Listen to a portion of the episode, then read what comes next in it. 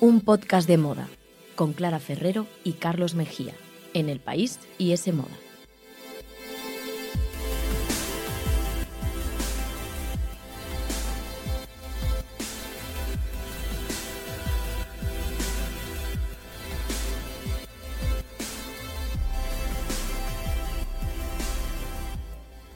Hola, ¿qué tal? Bienvenidos a un podcast de moda. El podcast que escuchas mientras haces cosas importantes o no, tú sabrás, aquí te queremos igual. Nos podéis escuchar, ya lo sabéis, en iTunes, en Google Podcast, en la web de S Moda y en los podcasts del país. Y debéis seguirnos, comentarnos, preguntarnos y dar muchísimos me gustas en Instagram, arroba un podcast de moda y también en Twitter, arroba un podcast de moda.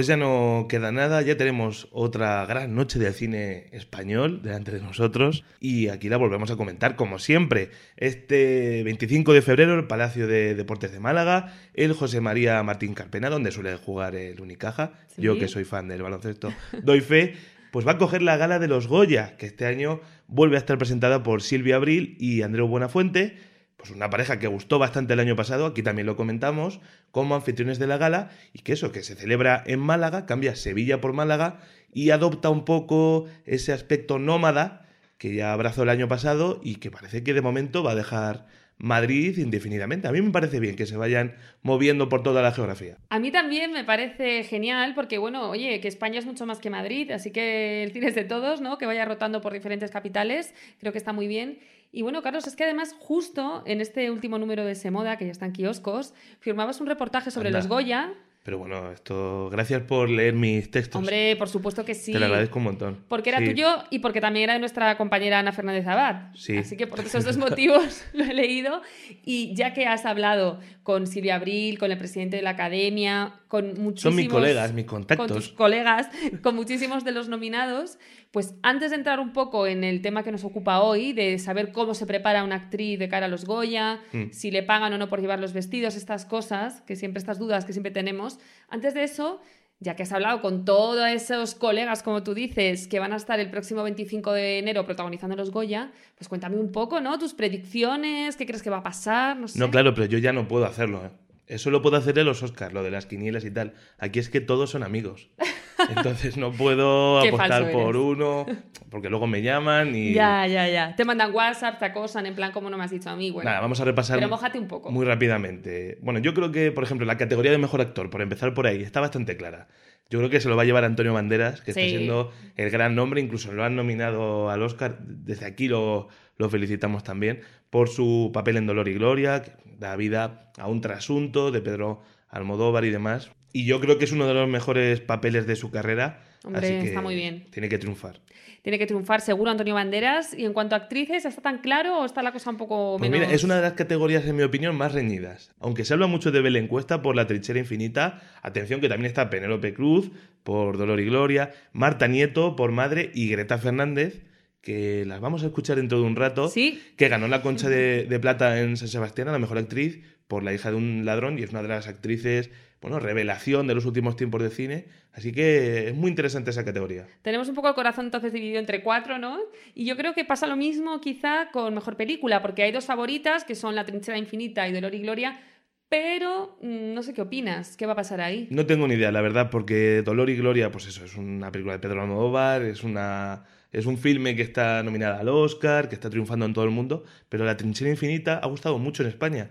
Es una película que cuenta la vida de un topo en la posguerra, de un topo republicano que se esconde durante décadas en su casa para, bueno, para evitar ser represaliado por el franquismo, con Antonio de la Torre y con Belén Cuesta. No son las únicas nominadas, también Mientras dure la guerra, Intemperie y Lo que arde de Oliver Laxe, y, pero yo no sé, mi apuesta yo creo que se lo va a acabar llevando Pedro Almodóvar, Dolor y Gloria. Yo también pienso lo mismo, la verdad. Aquí Aunque hay también es verdad que la trinchera infinita está, bueno, los directores son los de películas como Handia o Loreac, que han gustado mucho siempre a los académicos. Así que vamos a ver, creo que la pelea está muy igualada. Bueno, eso también da un poco más de emoción, ¿no? Así que yo creo que está bien no tener ya un poco los premios tan claros en la cabeza. Lo que sí que está claro es quién se va a llevar el Goya de Honor.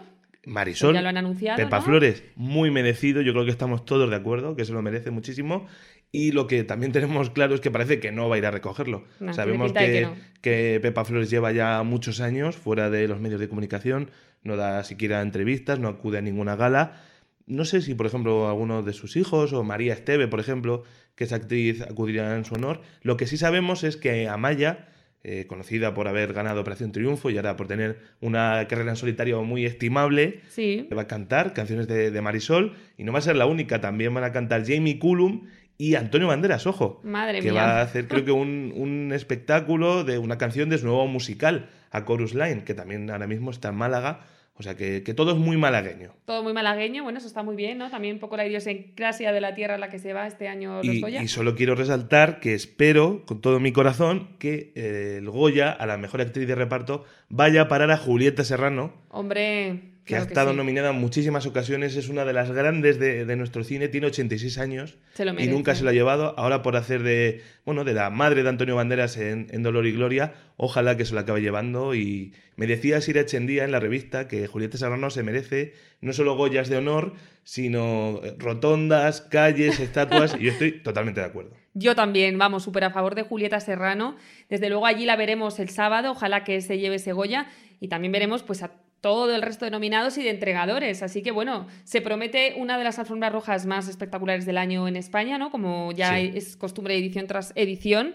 Y por supuesto, siempre nos preocupa, y más en este programa, qué se van a poner las actrices, ¿no? ¿Con Venga. qué nos van a sorprender? ¿Y qué marcas van a llevar? Y todas estas cosas. Esto Yo, interesa yo no casi duermo, yo no tanto. duermo ya. Yo estoy desvelado desde hace una semana. No, pero es verdad que interesa casi tanto como los premios. Pues sí, la Con verdad. todo el sí. respeto, por supuesto, para el trabajo que hacen los actores, pero es una parte más la moda Claro. también de, de una gala. Muy importante, en Estados Unidos lo saben y cuanto antes lo sepamos en España, que los Goya es todo, desde la alfombra roja y, por cierto, que le den la atención que se merece, en mi opinión, también a los medios de comunicación, que luego de repente te cortan y te ponen el telediario una hora sin venir a es que cuento eso y, es un bajón. y cuando ya estás, ya estás viendo llegar a todas las estrellas y de repente, muy bien, pero Pedro Sánchez o Pablo Casado, que no, no, no es el momento. Así que esperemos que sepamos darle todo lo, lo importante que es. Hombre, nosotros desde luego aquí reivindicamos que se le dé esa importancia a la alfombra roja y desde luego hoy vamos a contar con cuatro voces de excepción para remarcar esa importancia y para explicar un poco cómo mm, se preparan las actrices y qué se cuece antes de que salgan ahí delante de todos los fotógrafos. Así que bueno, hoy tenemos al dúo de estilistas Paco Casado y José Juan Rodríguez, que es uno de los más conocidos y famosos de nuestro país, a la diseñadora Teresa Helvig, que año tras año también viste a muchas de las invitadas, a la maquilladora de confianza de Blanca Suárez, entre otras, que se llama Natalia Belda. Y también tenemos a una de las nominadas, a Greta Fernández. O sea que, por favor, qué Madre lujazo mía. de programa. Es que no- nos merecemos todo. Pues sí, oye, les agradecemos muchísimo que, que nos cuenten un poco esos entresijos. Mira, una de mis primeras preguntas, por ejemplo, a ver si tú me la sabes contestar, Venga. es eh, ¿por qué una actriz elige uno u otro vestido? ¿Es solo porque le gusta o hay más cosas a tener en cuenta? Bueno, hay todo un mecanismo detrás. Eh, no es una elección así como tan sencilla, porque de hecho, bueno, hace unos años en España, cuando todavía no se había entendido la importancia que tienen las fotos del día después de una alfombra roja, eran las propias actrices o sus representantes los que intentaban conseguir un vestido, hablando con las marcas o se compraban incluso ellas mismas una pieza para esa noche.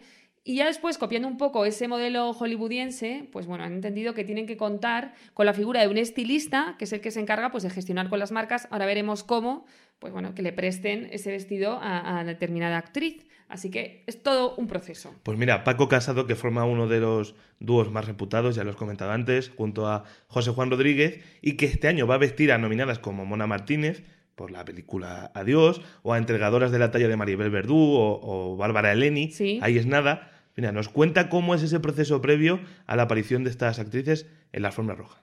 Nosotros la primera llamada la tuvimos a primeros de diciembre, cuando salen algunas, algunas las, las entregadoras ya sabían que iban a entregar y las nominadas fue un poquito más tarde. Entonces, a partir de ese momento lo que hacemos es lanzar, hacer una, una selección a través de aplicaciones como Runway o, o Vogue.es. Eh, ahí hacemos la selección de los vestidos que creemos que le pueden quedar bien a las diferentes actrices que tenemos. Se lanzan esos correos y esperamos las confirmaciones. Una vez las confirmaciones empiezan a llegar vestidos, nosotros ya teníamos vestidos antes de fin de año, teníamos vestidos aquí ya para los Goya y han ido llegando a primeros de enero. Se queda con ellos, les hace un fitting y una vez en ese fitting puede haber, yo qué sé, entre 10, 15, 20 vestidos. Una vez que se hace la selección, se empiezan a hacer los ajustes, que ahí hay que somos muy maniáticos del ajuste, de que se siente bien, de que el largo de manga sea el adecuado, de que el largo del vestido no, lo arrastren ni tengan problemas. Y con el equipo de maquillaje ya se habla de qué tipo de maquillaje se le va a hacer, qué tipo de pelo, sandalia, más alta, menos alta, se te va a ver, no se te va a ver.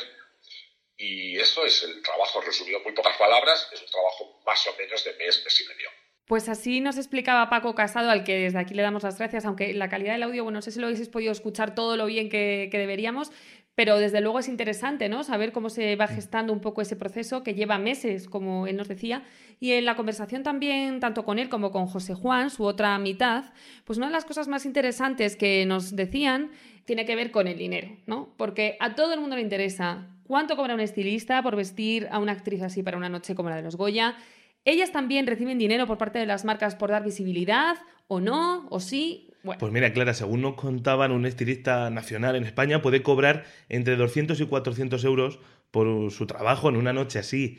Es una tarifa casi simbólica si la comparamos, por ejemplo, con lo que cobra en Hollywood un estilista en los Globos de Oro o en los Oscar, donde pueden alcanzar los miles de euros, pues desde los 5.000 hasta los 10.000 eh, bueno, no se conoce el final de esa tarifa. Es una diferencia brutal, claro, la verdad es que son muy distintas las alfombras rojas nacionales de las internacionales, porque además, mientras que en Estados Unidos las productoras se suelen hacer cargo de estos gastos, mm. en España son las propias actrices las que pagan por los servicios. Es un detalle importante. Hombre, y tanto, y tanto. Y luego, además de pagar eso, no suelen recibir dinero por parte de las marcas por llevar sus joyas o por llevar sus vestidos, cosa que en Estados Unidos de nuevo sí suele ocurrir. O sea, aquí hay excepciones, pero por lo general no es lo más común. Entonces, bueno, la tarea de los estilistas además es complicada porque no solo es necesario conocer bien el cuerpo de la actriz que van a vestir y tener, por supuesto, pues buen gusto ¿no? y criterio, sino que además tienen que lograr que las firmas las quieran vestir. Claro. Y eso, bueno, con firmas nacionales es más fácil, pero si queremos a lo mejor tener un Gucci o un Dior en la alfombra roja. Será más difícil, supongo. Mucho más, porque no prestan vestidos a todas las actrices. Tienen que tener como un determinado caché. Y a veces, por ejemplo, nominadas jóvenes y bastante nuevas en la industria, mm. si no las conocen todavía demasiado estas marcas, pues no prestan los vestidos. Y luego a esto también hay que añadir otro hándicap, y es que casi los Goya están tan pegaditos a los Globos de Oro y a los Oscar que muchas veces las marcas ya han prestado vestidos eh, para estas dos ceremonias claro y no da tiempo a que lleguen a España a tiempo. Pues es bastante complicado el trabajo de los estilistas, sí, sí. Y es un estrés, porque a veces a última hora el vestido que habían pedido no llega, tienen que buscar un plan B. Por lo general siempre tienen ya preparadas varias opciones por lo que pueda pasar. O de repente, no sé, ese día la actriz dice que no se ve con ese vestido. Pues tienen que tener, claro, un plan B o un plan C. Así que es todo un proceso, la verdad. Pues una vez que hemos entendido ya eh, cómo trabajan estos estilistas en, en la gran noche del cine, vamos, si te parece, a escuchar qué tendencias qué colores, qué cortes, pues eh, cabe esperar en la fórmula roja de esta edición. A ver qué, nos cuentan.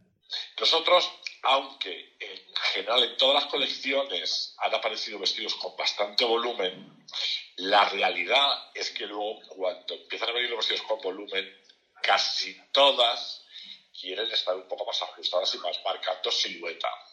Entonces es un poco esa lucha de, sabemos que es tendencia, pero también queremos que estén cómodas y que estén favorecidas. Luego los volúmenes en foto por lo general no suelen quedar muy bien. Y tenemos así una cosa así reciente de los globos con Jennifer López. El vestido era bonito, pero esos volúmenes son muy difíciles de, de manejar y quieras que no, no están acostumbradas a llevar todos los días vestido largo. Con lo cual nosotros tiramos más a siluetas un poco más más pegadas al cuerpo. En cuanto a colores, depende. Eh, lo mismo vamos desde el blanco al negro. Eh, es un poco ver eh, quién puede encajar mejor por, por, tono de piel, por tono de pelo. En los, en los colores es el abanico bastante amplio. No te puedo decir, podemos tirarnos por plateados, por metalizados. Hasta ahora lo que estamos probando, estamos probando metalizados, blancos, algún negro por ahí va la cosa. ¿Y tú estás de acuerdo, Clara? Te pregunto. ¿Por ahí va la cosa? Seguro que por ahí va la cosa, al menos desde luego en las nominadas que, que ellos vestirán, pero en general yo creo que es una tendencia que podemos también Em, extrapolar a otros estilistas nacionales y es la de no complicarse demasiado, pues eso, lo que decía un poco Paco, ¿no? Con volúmenes extra grandes, con vestidos muy grandilocuentes, que en la pasarela quedan muy bien, pero que luego en una foto no es lo mismo, que luego al día siguiente las actrices se ven demasiado anchas, demasiado poco favorecidas. Entonces, seguramente que tiene razón y que al final acabaremos viendo siluetas un poquito más normales y colores, pues hoy un blanco o un negro que nunca se falla aunque bueno, espero que también haya algo de riesgo, que a mí me gusta también ver un poco Yo te pregunto, ya que parece que es una tendencia que nos acompaña desde los últimos meses, ¿veremos mm, lazos de gran tamaño? Pues mira, ya los Feroz vimos algún lazo de gran tamaño. Yo no sé si van a volver otra vez con, esta tendencia de la alfombra roja de los Goya. Mm, no creo que sea una plaga, pero bueno, quién sabe, igual vemos alguno. Yo quiero lazos. ¿Alguna, ¿Te gustan o qué? Me gusta.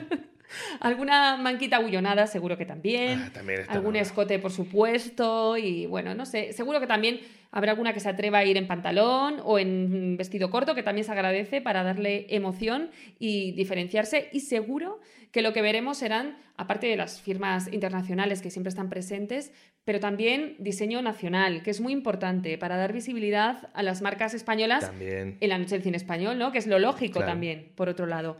Siempre estas últimas ediciones tenemos Pedros del Hierro, por ejemplo, Fernando Claro, algún Duyos, bueno, mm, Ana Locking, también hemos tenido en alguna edición, Juan Vidal y, por supuesto, Teresa Helbig, que yo creo que es una de las reinas de las alfombras rojas en España. Bueno, en España y fuera, porque ha vestido ya actrices como Sirsa Ronan, eh, que estaba nominada ¿no? en los últimos Globos de Oro, Sí, en los Oscar por Mujercitas. Y en los Oscar, sí. O Zendaya, o sea, que ha vestido realmente ya, ya está en Hollywood, Teresa, pero sigue también presente aquí. Todos los años la vemos vistiendo pues a Úrsula Corberó, a Macarena Gómez, a Leticia Dolera, un poco a su grupo, a su Helving Gang, como dice ella, y este año también va a estar allí y ya nos va a contar un poco. Ella misma, Teresa Ella misma en persona. Así que decía yo esta presentación. claro, es que nos va a contar qué tiene que tener una actriz para que ella diga, sí, venga, la quiero vestir. Lo que tenemos en cuenta para vestir una actriz es que los valores que transmita sean los de Teresa Helbig, que son, pues eso, mujeres eh, muy trabajadoras, luchadoras, auténticas, muy gamberras y que no quieran pasar desapercibidas y que además buscan un look que no sea un, estilo que vaya más allá del que guapita está. Y otra cosa muy importante es que veamos que hay un recorrido a largo plazo. Los Goya son la fiesta del cine español eh, más importante, además, tanto a nivel nacional como internacional. Y por supuesto, un Helvig que esté en la alfombra roja, pues eh, conlleva una repercusión mediática muy grande, es, es un gran altavoz pues la misma Teresa Helvig nos decía, pues eso, que ella siempre suelen trabajar con actrices amigas de la marca, que van a sus desfiles y que apoyan su trabajo más allá de la cita puntual. Pero yo le pregunté a Teresa Helvig, que tengo muy buena relación, ¿qué es lo que tiene que tener un vestido para, para ganar la alfombra roja? Porque no siempre es fácil. Desde luego que no es complicado. Y vamos a ver qué opina ella.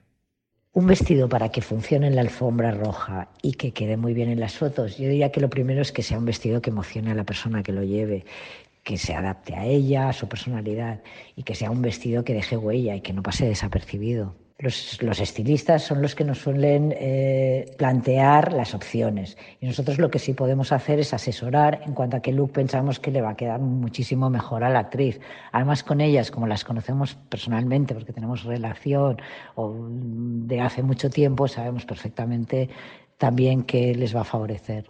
¿Y tú ya sabes qué te va a favorecer esa noche? ¿Tú ya has elegido tu vestido para los Goya? Yo, yo una sudadera y un vaquero cómodo o un pantalón de chándal para cubrirlo y luego grabar el programa. Pues me vale, ya tenemos el, el vestido, la sudadera en este caso y los complementos elegidos, que de eso también se encarga el estilista.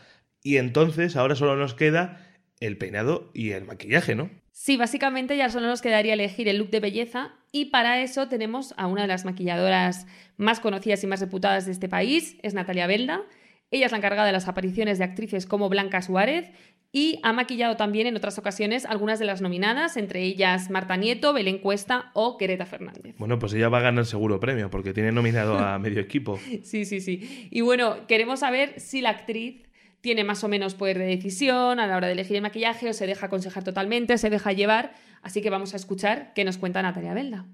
Claro que tiene voz eh, en la elección la actriz, sobre todo porque, bueno, empiezan siempre eligiendo con el estilista eh, la ropa que van a llevar y después ellos te, te enseñan lo que, lo que se va a poner ese día, eh, vestido y, y complementos, zapatos y demás. Y bueno, normalmente yo suelo trabajar que el estilista a lo mejor me da unas nociones de lo que a él le gustaría y luego yo lo llevo a, la realidad de, de, lo práctico que es eso para una alfombra roja, porque no es, no es lo mismo una sesión de fotos que, que, una alfombra roja. Entonces hay cosas que para foto van muy bien, pero para, para la alfombra roja no. Y luego, bueno, pues pensar un look en que esa actriz, en el que esa actriz esté favorecida y, y bueno, entre los tres, pues llegar a un acuerdo pero al final casi siempre acabamos terminando por decidir el look de maquillaje y pelo, el, eh, aunque el estilista da su opinión y muchas veces, claro que sí, que, que estamos de acuerdo, al final eh, lo cerramos la actriz y yo. A Belda también le hemos preguntado qué maquillajes marcarán la noche del próximo 25 de enero. ¿Optarán las actrices nacionales por la naturalidad o se dejarán llevar por esta fiebre global de los maquillajes muy fantasía al más puro estilo euforia de HBO? Yo creo que va a haber un poco de todo. Pienso que va a haber un poco todavía de euforia, porque aquí seguimos todavía con, con ese estilo que a mí yo estoy feliz porque me parece muy divertido y bueno, yo muy sutilmente creo que muchos años con, con, la actriz Blanca Suárez hemos, hemos siempre arriesgado un poquito para muchos premios y cosas. Hemos hecho un poco de euforia a nuestro, a nuestro estilo sin que sea muy muy ahí muy muy notable pero bueno siempre hemos hecho algunas cosas arriesgando un poquito más y me encanta porque, porque así se puede, se puede jugar más y hay como muchas más opciones para los maquilladores y para las actrices para divertirnos. Lo que sí que creo que hay que tener en cuenta es que eh, por mucho maquillaje bonito que hagas, tienes que tener en cuenta que la actriz tiene que estar favorecida y tiene que estar guapa. O sea, no es una cuestión de lucirte tú con, con, un maquillaje espectacular, sino que, bueno, tiene que ser un maquillaje bonito y espectacular, pero que a la vez que la actriz esté guapa. Venga, Clara, ¿y tú qué opinas? Bueno, pues mm, yo un poco recuperando todas las declaraciones que nos han dado eh, los expertos, creo que vamos a tener una alfombra roja muy ecléctica y un poco dividida, pues eso, entre aquellas que se atrevan con los looks más eh, locos o más voluminosos y tal, como hemos visto en las pasarelas, y los maquillajes un poco al estilo euforia, y aquellas que prefieran mantener un poco la elegancia eh, más sofisticada y más calmada. Yo creo que como estamos en España, que siempre se tiende a arriesgar menos igual que fuera, Mm, apuesto a que va a ser más la tendencia global la segunda, ¿no? Eh, un poquito de sobriedad. O, por ejemplo, Penélope Cruz nunca arriesga demasiado, así que no creo que lo vaya a hacer estos Goya, la verdad. Y no será porque tú no se lo hayas ya. Sí, dicho. sí, aquí se ha comentado mucho que tiene que. Bueno, que atreverse un poco con, un poco con, otros estilos, ¿no? Pero bueno, yo aún así creo que va a ser una noche que nos va a dejar lucazos. Yo tengo fe. Anda, mira. Y bueno, a ver qué pasa. Ya lo contaremos también aquí. Comprobaremos qué pasa el próximo sábado. Pero antes de terminar, y ya te lo avisé antes, tenemos una invitada muy especial. Se llama Greta Fernández y está nominada a Mejor Actriz por su papel en La hija de un ladrón. Un peliculón que ya está increíble. Así que nadie mejor que ella que está viviendo en sus propias carnes los preparativos para su primera alfombra roja como nominada en los Goya, para contarnos cómo se vive en esos momentos. Sí, además nos interesa un poco saber qué nos cuenta ella, porque a veces las actrices jóvenes han dicho que bueno, que es complicado que ciertas marcas le cedan los vestidos. No creo que sea su caso, porque ya la hemos visto con Oscar de la Renta o con Jaquemus en recientes premios como los Feroz o los Gaudí. Pero bueno, a ver ella qué nos cuenta, porque fíjate que hablando con Paco y José Juan, los estilistas que nos han acompañado durante el programa, Fíjate que me llamaba mucho la atención porque nos decían, que ya no hemos podido poner el audio por cuestión de tiempo, pero nos contaban que las actrices mayores están teniendo muchísimos problemas para vestirlas. O sea, hay marcas yeah. que no quieren ceder sus diseños a actrices mayores de 50. Eso me parece me parece surrealista en pleno siglo XXI y en un momento en el que además las mujeres maduras están reivindicando su poder. Claro que sí, pueden ser eh, iconos de. Mira, Helen Mirren, por ejemplo. Bueno, te puedo decir mil casos, Meryl Streep. Eh, y además que es una edad en la que las mujeres también tienen mucho poder económico para consumir en marcas de lujo, con lo cual se tienen que sentir identificadas y apoyadas. Así que mm. bueno, esto la verdad es que me parece tremendo. Pero bueno, volviendo a Greta Fernández, que, que trabaja con el estilista Freddy Alonso, que también siempre está presente en los Goya y viste a otras actrices como Natalia de Molina, pues vamos a ver un poco qué nos cuenta y cómo ha preparado junto a Freddy su look para la noche de los Goya. La verdad es que yo no lo he tenido tan difícil. Em, creo que tengo acceso a bastantes marcas. Siempre hay algunas que querrías tener que no, no se puede, pero bueno, ya llegará poco a poco.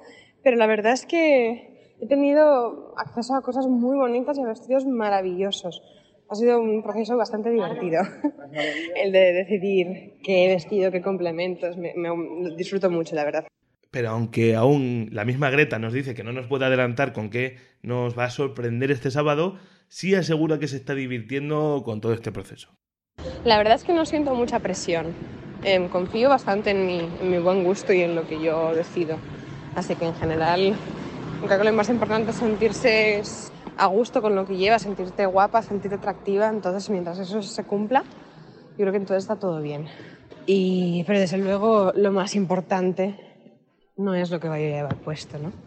Desde luego, lo más importante no es lo que vaya a llevar puesto. Con esa reflexión de Greta Fernández nos quedamos. Mucha suerte para ella y para todos los nominados. Y nosotros volveremos el próximo domingo 26 con la resaca de cubrir la gala, pero estaremos aquí para contaros no solo lo mejor de la alfombra roja, sino los momentazos, los discursos que nos han emocionado y todo lo demás. ¿Tú tienes alguna favorita ya? Yo para mejor película creo que me quedo, la verdad, con Dolor y Gloria. Y mira que me gustan muchas, pero bueno. Pues si fallas, yo te lo recordaré. Hasta luego. Gracias por escucharnos. Síguenos en Instagram, arroba un podcast de moda. Escúchanos en los podcasts del país, iTunes, Google Podcast y en la web de S Moda. S Moda, el tercer sábado de cada mes gratis con el país.